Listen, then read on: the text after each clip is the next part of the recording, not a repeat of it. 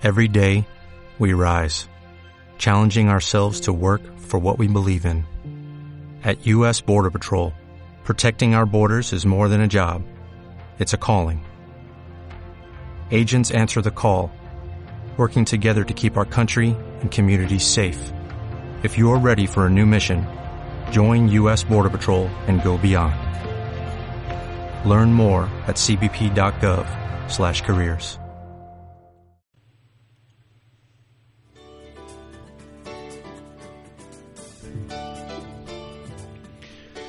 Los amantes de la novela en Ávila tienen esta tarde una cita a las 19.30 horas en la librería Letras del Paseo San Roque número 12 y la tienen con un abulense, con un escritor y periodista llamado Carlos Alameda. Carlos, muy buenos días. Hola, ¿qué tal? Muy buenos días, ¿cómo estáis? Carlos, una cita ineludible para los amantes de la novela esta tarde aquí en Ávila, ¿verdad?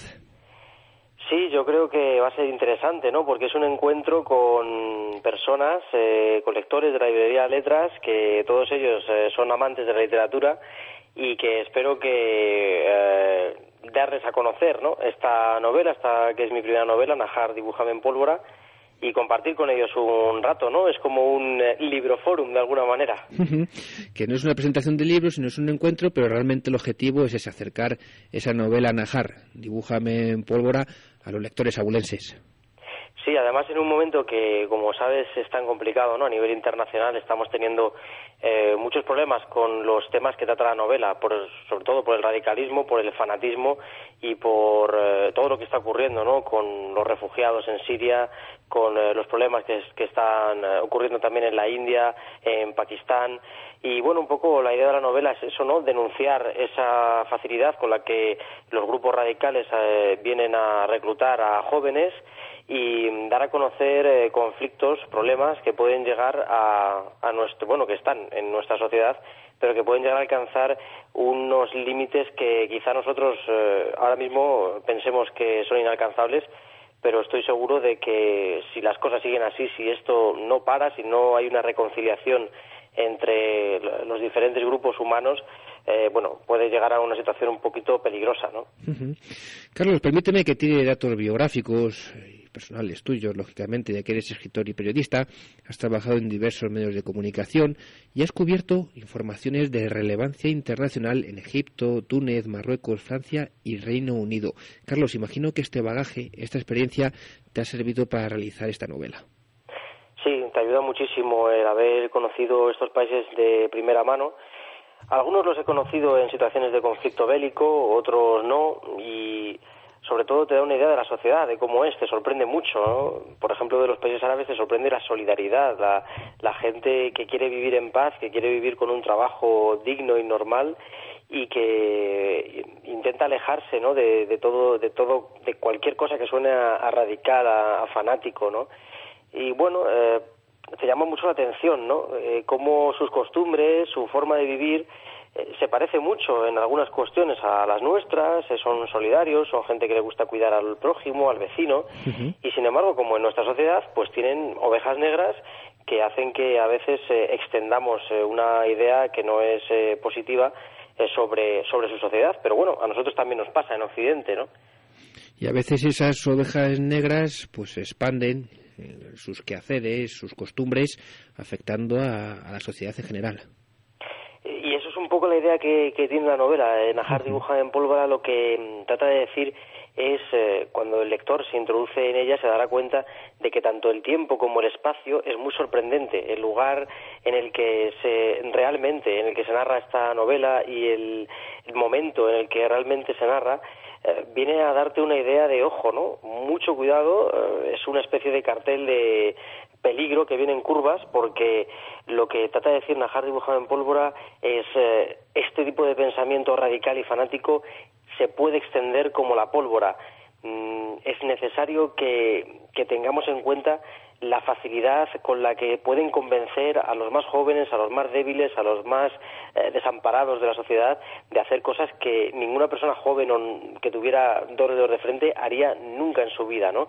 Y también alerta sobre los radicalismos y fanatismos que tenemos en nuestra sociedad, en, en el propio Occidente, que no estamos eh, inmaculados para nada, ¿no? Carlos, eh, la protagonista, de tu novela, Nima, vive un poquito esa disyuntiva, ¿verdad? Sus propios sentimientos se enfrentan con la realidad que está viviendo. Sí, ella es em, una chica eh, que ha tenido una infancia un poquito difícil, ¿no? Está viviendo en una sociedad con unas normas muy estrictas en la que no se la permite dar eh, cabida o rienda suelta a su creatividad y eso por dentro la está minando. Pero, sin embargo, tiene un tío eh, que es un poco cómplice de ella y le ayuda a desarrollar en secreto su pasión por el arte. Y ella vive muchas transformaciones durante la novela. La gente que, la ha leído eh, a veces se sorprende y me comenta que le ha sorprendido mucho el montón de transformaciones por el que pasa Nima bueno, es frágil, es una, es una chica frágil y, y aún así también tiene mucha fuerza. Entonces, eh, siempre está luchando con, con, esa pasión, con esa necesidad de fidelidad a la familia, pero también con esa pasión por el arte que la lleva a descubrir otros mundos que no son tan rígidos como el que ella está viviendo. Carlos, como novelista, ¿es fácil poner un punto final a una obra como esta? Pues eh, la verdad que es dificilísimo porque es complicadísimo. El final es siempre, yo creo, con lo que a los novelistas más les cuesta, ¿no? Y, ahí tengo compañeros en la Asociación de Novelistas, que a veces hemos hablado esto, la Asociación de Novelistas Abulenses, que me comentan también lo mismo, ¿no? Que es, es dificilísimo. Mm, te pasas durante toda la narración buscando esos momentos eh, de, clímax, ¿no? En, en, el que tu personaje toma decisiones difíciles, en el que se puede sentir la gente eh, concienciada sobre el tema, pero también a la vez eh, con una relación muy íntima con el personaje, ¿no?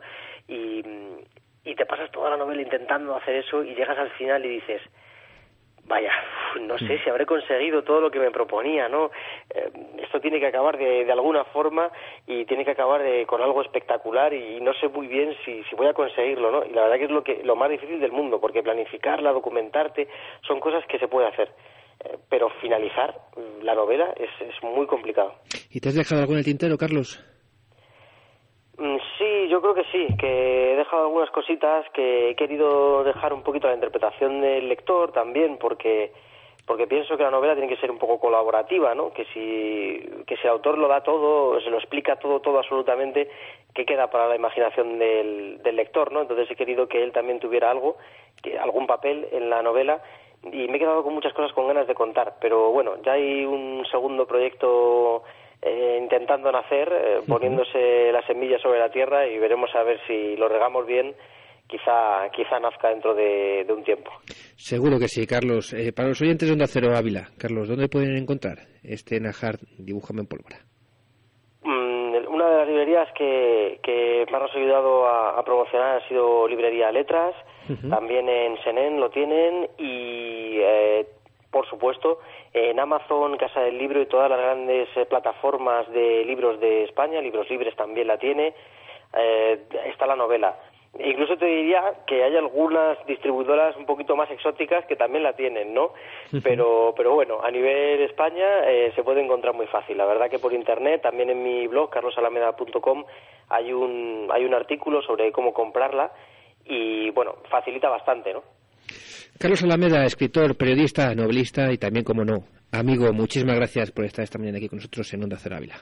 Muchísimas gracias, Onda Cero Ávila, a ti, José Ramón, y espero que sigáis eh, adelante en ese camino tan apasionante que estáis eh, nuevamente emprendiendo y que segurísimo que va a ser muy exitoso.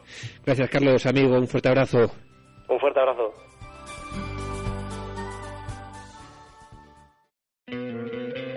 ¿No te encantaría tener 100 dólares extra en tu bolsillo? Haz que un experto bilingüe de TurboTax declare tus impuestos para el 31 de marzo y obtén 100 dólares de vuelta al instante. Porque no importa cuáles hayan sido tus logros del año pasado, TurboTax hace que cuenten. Obtén 100 dólares de vuelta y tus impuestos con 100% de precisión. Solo con Intuit TurboTax.